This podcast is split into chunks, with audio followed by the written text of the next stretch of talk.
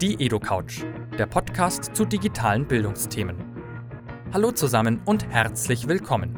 Wie immer geht es bei unserem Podcast um Digitalisierung und Bildung im engsten und weitesten Sinne. All unsere Gäste sind interessante Leute mit inspirierenden Ideen, spannenden Projekten und beachtenswerten Erfahrungen. Diesmal zu Gast auf unserem Sofa der Gymnasiallehrer Thomas Langer in seiner Funktion als Vorsitzender der jungen Philologen und Social Media Beauftragter. Wir sprechen mit ihm unter anderem über die Weiterentwicklung des Fächerkanons an Schulen und die zentralen Kompetenzen und Fertigkeiten für das 21. Jahrhundert.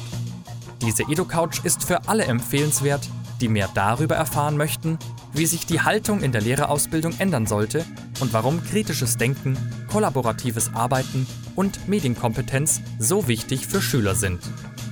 Und falls euch Spaß am Lernen und Offenheit im Unterricht wichtig sind, solltet ihr sowieso dranbleiben. Wie immer, danke fürs Zuhören.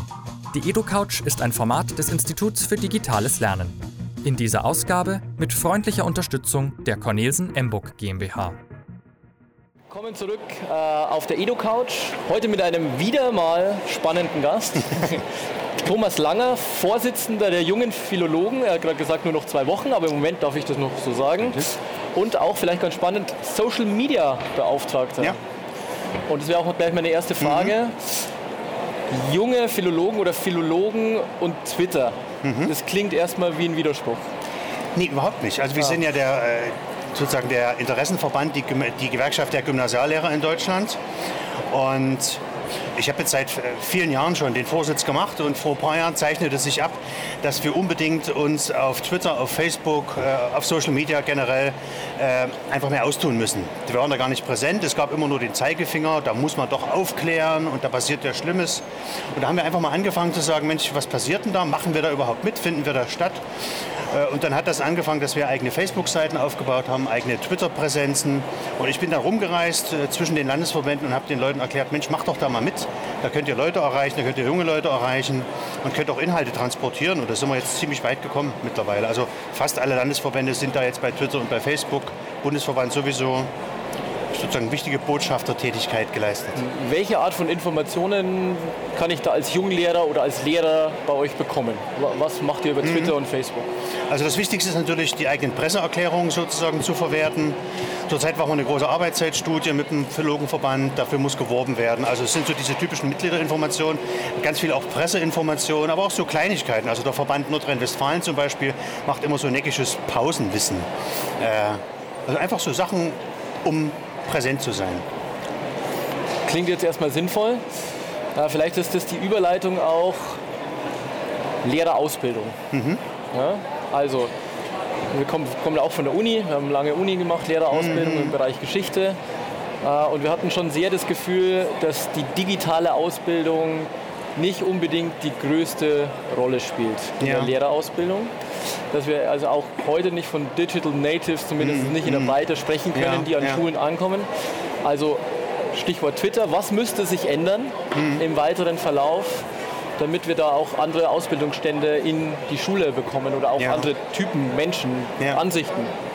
Also das Digitale muss wie selbstständig dazugehören äh, zu Seminaren. Äh, viele Dozenten machen das auch mittlerweile, viele Professoren, aber es ist eben noch nicht äh, systematisch überall. Also ich äh, kenne eine Kollegin von der TU Darmstadt, die da sehr aktiv ist mit ihren Studierenden dort und die sich dann teilweise natürlich äh, beklagt oder die feststellen muss, äh, die Studierenden selber kommen mit einer Haltung in die Seminare, dieses, ah, das darf ich ja jetzt nicht mehr.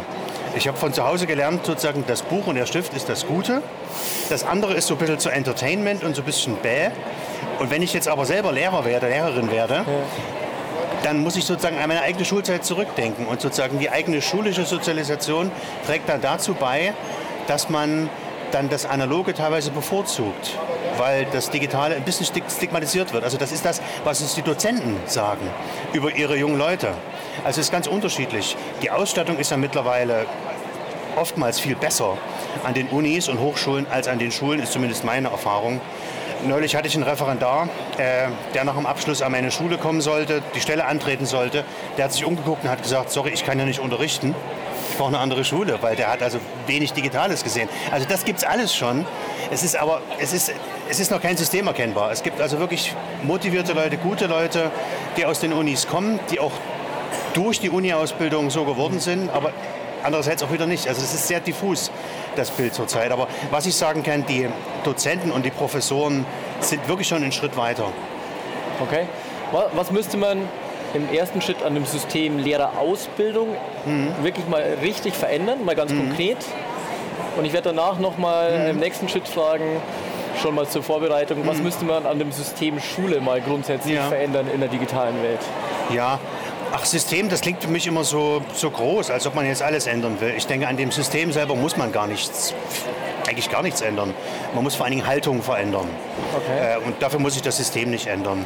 Ähm, und die Haltung ist äh, digitales selbstverständlich begreifen, natürlich reflektiert damit umgehen, was tue ich hier eigentlich äh, und vor allen Dingen den Digitalisierern nicht immer unterstellen, dass sie dann nur noch Digitales machen wollen. Also wir haben ja auch mit einer sehr starken äh, Gruppe zu tun, die uns vorwirft, ihr wollt ja alles ändern.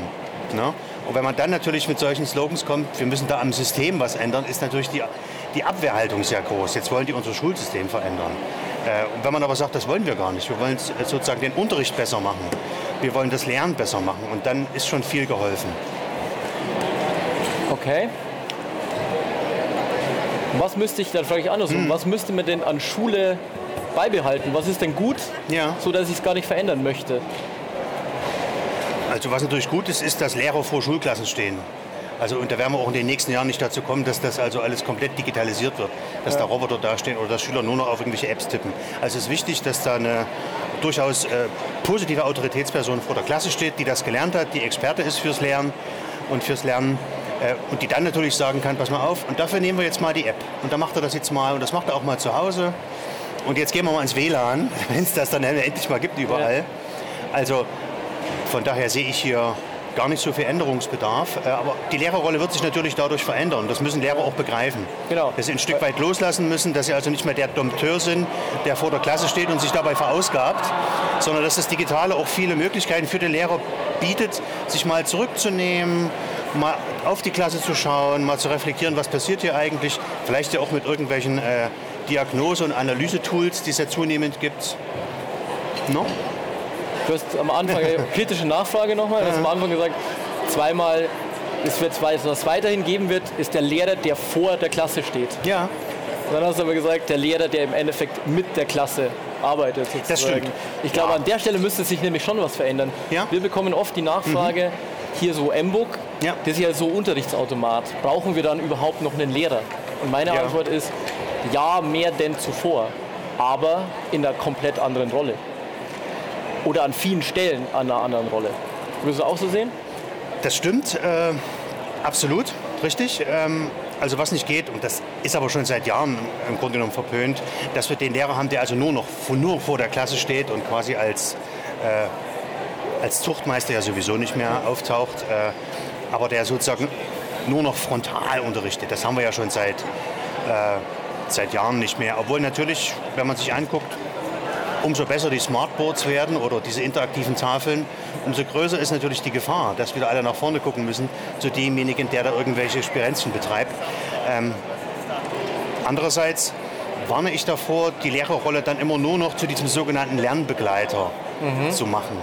Ich glaube, das ähm, schwächt die Position des Lehrers ein bisschen, wenn er nur noch der Lernbegleiter ist. Also ähm, er ist schon er ist schon ein Stück weit auch der Anführer dieser, dieser, dieser, dieser Meute, die sich Klasse nimmt. Gut, man kann seine Managementrolle natürlich sehr, sehr unterschiedlich interpretieren absolut, und trotzdem absolut. der Leader in so einem absolut, genau. Wolfspack sein. Mhm.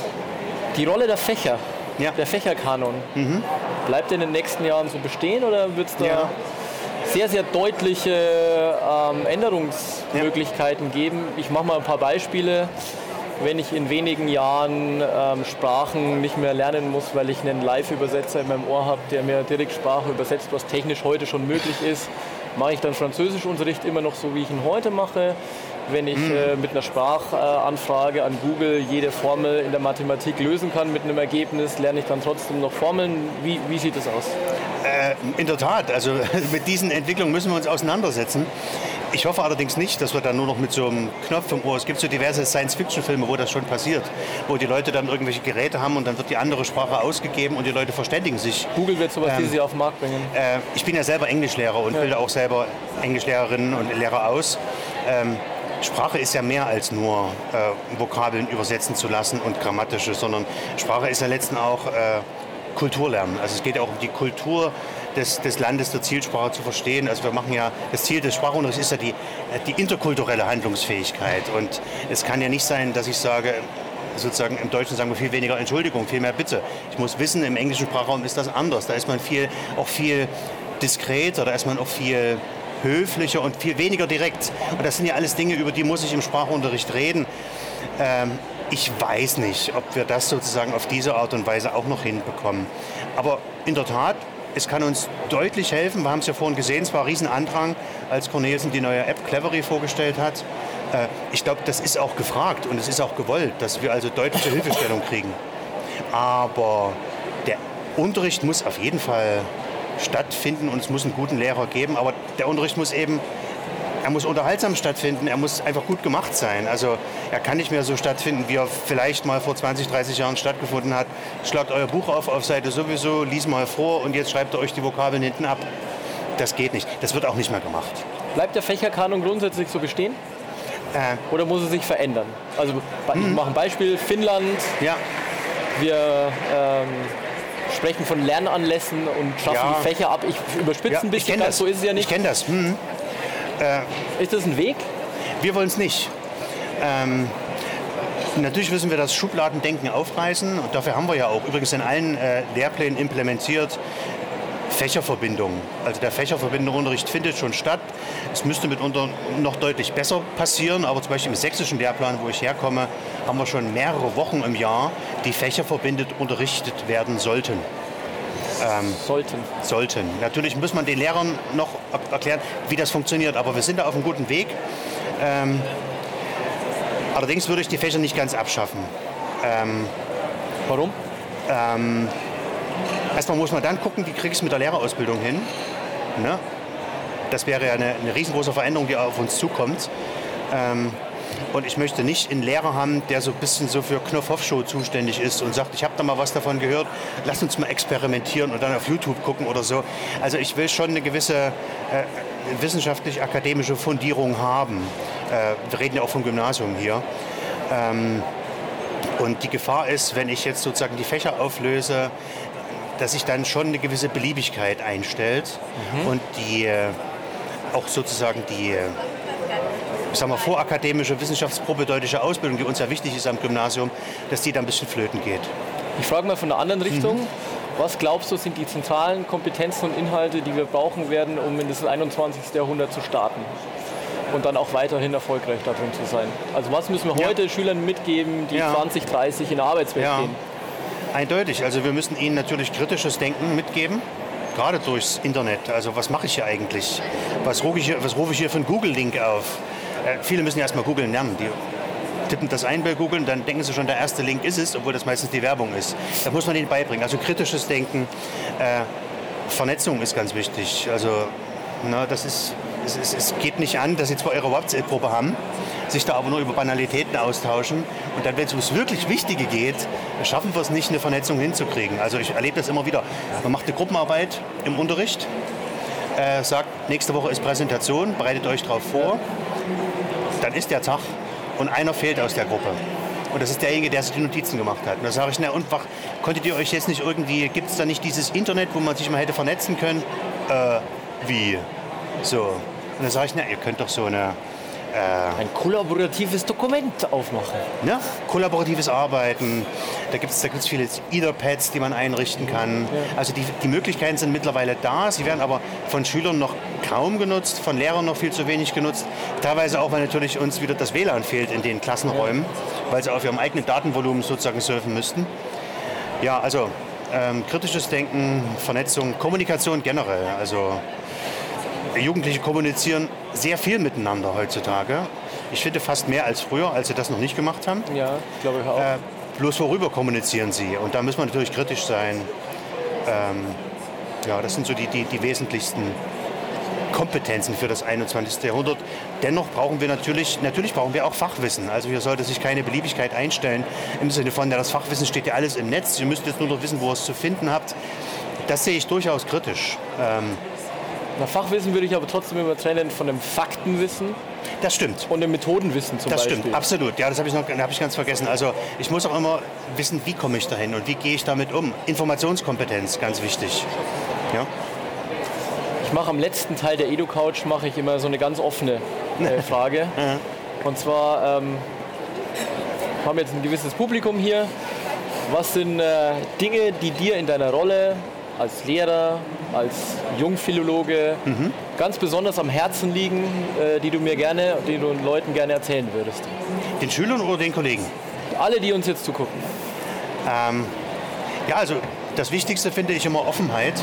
Offenheit für Neues, äh, bei gleichzeitiger kritischer Reflexion, äh, die aber dabei nicht zu kritisch sein sollte. Also Lehrer haben immer so das Problem, das ist natürlich angeboren, immer erstmal zu gucken, äh, wo könnte hier sozusagen ein Fehler liegen wo könnte hier eine Schwierigkeit auftauchen? So nach dem Motto, Hilfe, ich habe noch kein Problem gefunden, da kann doch wohl was nicht sein. Also eine gewisse Offenheit, Dinge einfach mal auszuprobieren, nicht immer zu hinterfragen, Gibt es da schon eine Studie dazu? Ist das schon wissenschaftlich belegt? Sondern einfach mal zu machen. Ähm, das, das ist, denke ich mal, das Wichtigste. Das Ganze noch natürlich mit einem gewissen Spaß. Also das ist ja das Schöne, dass wir jetzt Tools haben, dass wir jetzt auch Medien haben, mit dem Unterricht Spaß machen kann. Also noch viel mehr als früher. Ich muss nicht mehr den Videowagen über den ganzen Flur schieben in mein Zimmer und eine Woche vorher reserviert haben, sondern ich kann jetzt den Beamer einschalten, kann mich da verkabeln und kann ein kurzes Filmchen zeigen, kann danach eine spannende Diskussion haben mit meinen Schülern. Also ich verstehe gar nicht, wie zum Beispiel Englischunterricht heutzutage nicht unterhaltsam oder spannend sein kann. Und das gleiche gilt für Naturwissenschaften, wo ich mittlerweile so viel machen kann, wenn ich daran denke, dass äh, man mit dem Smartphone ja mittlerweile auch äh, Beschleunigungen äh, errechnen kann. Man kann im Zug sitzen. Das ist ja wirklich der Wahnsinn. Viele wissen das vielleicht noch gar nicht. Also das ist für mich das Wichtigste. Offen sein und einfach mal Spaß haben. Und in deiner politischen Arbeit, was werden, also weil das ist ja, ein, ja. auch ein politisches Mandat, ähm, was wären da deine Schwerpunkte? Was würdest du gerne verändern? Was würdest du gerne durchsetzen? Ja, es muss, das, äh, es muss sich das durchsetzen, was allerdings in den letzten 10, 15 Jahren schon, schon denke ich mal, deutlich äh, besser geworden ist, dass die Rolle des Lehrers einfach anerkannt wird. Äh, ein Politiker hier aus der Gegend muss vor irgendwie 20 Jahren, ich war nicht dabei, mal irgendwie den Spruch von faulen Säcken gebracht haben. Äh, interessanterweise hat er das vielleicht einmal gesagt, hier um die Ecke irgendwo. Mhm. Ähm, wir sind in Hannover. Und haben sich sofort alle Leute gemerkt. Und, und, seit vielen Jahren erklären mir immer noch Lehrer, die Politiker denken ja von uns. Ich glaube aber, das denken die Politiker gar nicht mehr. Mittlerweile ist der Lehrer wirklich akzeptiert, ist im Ranking der beliebtesten und auch anerkanntesten Berufe ganz weit oben. Der Grundschullehrer noch mal ein Stück weiter oben, äh, aber auch Gymnasiallehrer. Also wir müssen einfach aufhören zu sagen, ach, uns, äh, uns mag man nicht sondern wir müssen auch das, was wir tun, und wir tun vieles, und wir tun vieles Gutes, müssen wir natürlich aber auch nach außen bekannt machen. Äh, wir machen zurzeit so eine Arbeitszeitstudie bundesweit, ähm, wo wir einfach mal herausfinden wollen, wie viel arbeiten die Lehrer eigentlich und wie stark ist ihre Belastung dabei. Ich bin gespannt, was da als Ergebnis rauskommt. Ich bin nämlich sicher, das ist ziemlich viel, was wir immer leisten. Wenn wir das dann publik machen, denke ich mal, ist die Anerkennung noch höher für das, was wir tun ein fantastisches äh, Schlusswort. Dankeschön.